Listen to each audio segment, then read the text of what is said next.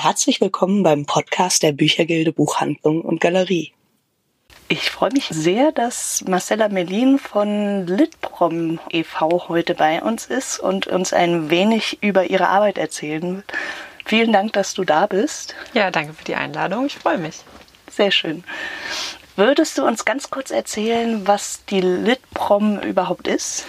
Litprom ist ein gemeinnütziger Verein mit Sitz hier in Frankfurt im Haus des Buches. Unser Ziel ist, dass Literaturen aus Afrika, Asien, Lateinamerika und den arabischen Ländern in Deutschland mehr übersetzt wird und auch vor allem gekauft und gelesen wird. Mhm. Und das machen wir schon seit, also nicht wir, weil so lange bin ich noch nicht dabei, aber den Verein gibt es seit 40 Jahren. Der wurde 1980 gegründet. Ach, großartig. Und wie macht ihr das? Also in welcher Form versucht ihr Literatur zu fördern? Also es fängt immer ganz am Anfang an mit Übersetzungsförderung. Also zweimal im Jahr können sich Verlage bei Litprom bewerben mit Buchprojekten, für die sie sich schon entschieden haben, die sie auf jeden Fall übersetzen wollen und können dafür Förderung bekommen. Und dann, wenn die Bücher erschienen sind, haben wir zum Beispiel unsere Bestenliste Weltempfänger, die viermal im Jahr erscheint mit jeweils sieben Titeln, die wir empfehlen zu lesen. Wir haben den Literaturpreis, also einen Preis nur für Autorinnen. Wir haben Quellen, das ist eine Online-Datenbank. Also mhm. wenn man irgendein Buch sucht, da ist fast alles erfasst, was in den letzten 40 Jahren erschienen ist. Man kann nach Ländern suchen, man kann nach Titeln suchen, nach von uns geförderten Büchern, nach Autorinnen, alles Mögliche. Mhm. Also wenn man zum Beispiel sagt, ich reise in ein bestimmtes Land, möchte daraus was lesen, da findet man alles. Spannend. Das ist natürlich großartig, auch für Buchhändlerinnen wie mich. Zum Beispiel, ja, genau. Und mit dem Literaturpreis, der ist ja auch dieses Jahr ausgeschrieben, wird aber etwas anders verliehen als sonst. Vielleicht kannst du mal erzählen, wie das normalerweise läuft und was ihr dieses Jahr macht. Genau, also ich hatte ja schon die Bestenliste, den Weltempfänger erwähnt alle Autorinnen, die auf diesen vier Weltempfängerlisten in einem Jahr sind, werden dann im nächsten Jahr automatisch für den Literaturpreis nominiert. Also das ist mhm. sozusagen die Vorauswahl, die getroffen ist. Warum nur Autorinnen? Weil wir einfach gemerkt haben, über die Jahre, es sind quantitativ immer weniger Titel. Es sind weniger Übersetzungen von Autorinnen und demnach sind auf der besten Liste auch immer weniger Autorinnen drauf. Und um dieses Ungleichgewicht noch ein bisschen auszugleichen und die Autorinnen mehr in den Fokus zu rücken, gibt es unter anderem den Preis. Mhm. Der wurde nicht von Litprom gegründet, sondern von einer eigenen Initiative. Mhm. Aber Litprom hat ihn 2013 übernommen, weil es eben irgendwie ganz gut in unser Portfolio passt. Und normalerweise, also wir haben diese nominierten Autorinnen, das schwankt jedes Jahr, wie viele das sind. Letztes mhm. Jahr waren es acht, dieses Jahr sind es zwölf, was Schön. ziemlich viel ist, aber uns freut es ja, wenn es mehr wird, auch wenn es dann ein bisschen mehr Arbeitsaufwand ist, ehrlich gesagt, aber das ist genau in unserem Sinne. Und diese zwölf stellen wir dann normalerweise bei einem Kickoff-Abend im Haus am Dom hier in Frankfurt vor, in einer Veranstaltung. Mhm große Veranstaltungen sind ja. ja. dieses Jahr, sagen wir mal, schwierig. Ja, genau. Also wir hätten es dieses Jahr wohl jetzt sogar wieder machen können. Das war eigentlich für Mitte Juni geplant. Vorhin waren wir in dem Raum, wo wir es sonst veranstaltet hätten. Da hätten 35 Leute reingedurft. Mhm. Und letztes Jahr waren ungefähr 100, ich glaube, ja, rund 100 Leute da. Das heißt, es wäre schon ziemlich schade, weil man müsste relativ viele Leute ausschließen. Und so, wie wir es dieses Jahr machen, was ich gleich noch erzähle, hoffe ich, dass es deutlich mehr Leute erreichen mhm. wird als 35. Warum machen wir den Kickoff-Abend überhaupt? Es ist nämlich so, dass die Preisträgerin durch ein Online-Voting ermittelt wird, bei dem jeder mitmachen kann. Und da vielleicht nicht alle Zeit haben, alle nominierten Titel zu lesen, machen wir einfach diesen Kickoff, wo man in jedes Buch kurz reinhören kann und dann entscheiden. Mhm. Und dieses Jahr macht ihr das dann alles online mit dem Kickoff auch? Genau, dieses Jahr ähm, eben weil wir, also als wir angefangen haben richtig zu planen, wusste man ja noch gar nicht, wann Veranstaltungen wieder gehen und selbst jetzt, wie gesagt, mit den ganzen Beschränkungen finde ich es eigentlich fast besser, das so zu machen, wie wir es jetzt haben.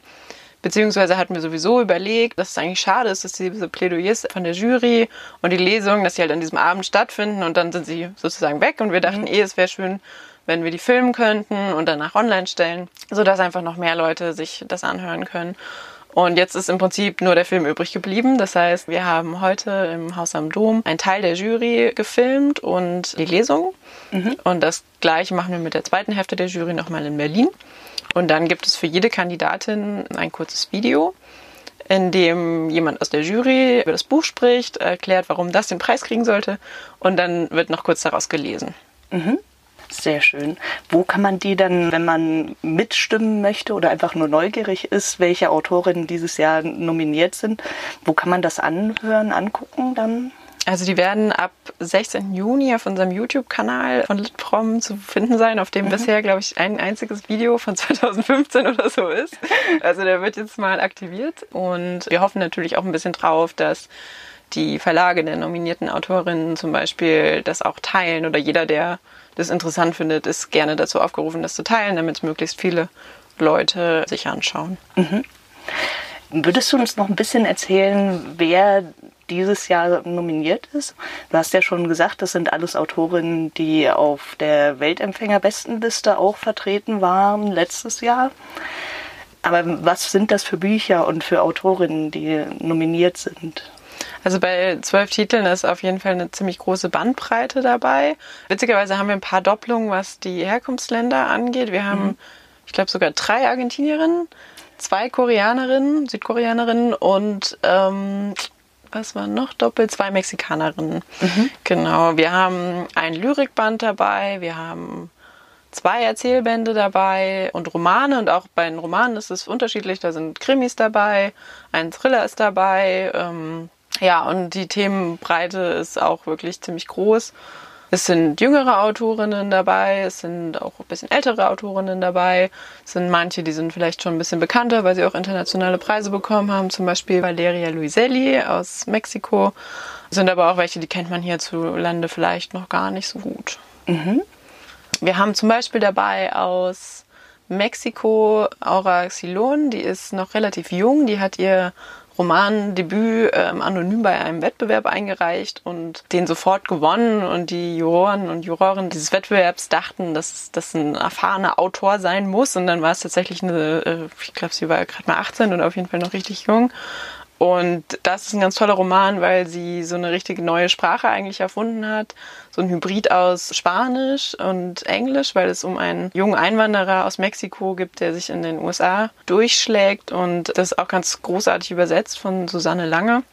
Was wirklich mhm. schwer gewesen sein muss, weil eben dieses Spanisch so ganz eigen ist. Also englische Worte enthält und wohl auch, ich weiß es nicht, weil ich selber gar nicht so gut Spanisch kann, aber auch so altes, älteres Spanisch, was gar nicht mehr so gebräuchlich ist zum Beispiel. Mhm. Außerdem ist noch nominiert Leslie Nika Arima, die war dieses Jahr auch bei den Litprom Literaturtagen dabei. Eine Autorin ursprünglich aus Nigeria, die heute in den USA lebt und die einen Kurzgeschichtenband bei Culture Books veröffentlicht hat. Die, meine ich, älteste Autorin ist Sarah Rai aus Indien mit einem Erzählband in einem ganz kleinen Verlag. Die Südkoreanerinnen sind mehr so für die Spannung zuständig. Da gibt es einen Thriller und einen, ja, weiß gar nicht, was das für eine Gattung genau ist, aber auf jeden Fall spannende Romane. Hast du eine Favoritin mhm. und darfst du das sagen? ja, ich glaube, ich darf parteiisch sein. Wobei es mir auch echt schwer fällt, weil es sind wirklich viele tolle Titel und ich habe ehrlich gesagt auch noch nicht ganz alle gelesen. Aber meine Favoritin ist eigentlich tatsächlich die Oraxylon mit Gringo Champ. Das ist mhm. bei Hansa erschienen, weil ich es einfach so toll fand, wie sie so eine ganz eigene Sprache für den Protagonisten kreiert. Aber die Stories von Leslie Nika Arima sind bei mir auch ziemlich nah dran. Mhm. Die haben mir auch total gut gefallen. Und dadurch, dass ich sie bei den Literaturtagen auch kennengelernt habe, bin ich eh, glaube ich, noch ein bisschen befangener, weil ich einfach weiß, dass sie eine tolle Person ist. Ja, ich mhm. glaube, das wären so meine beiden Favoritinnen.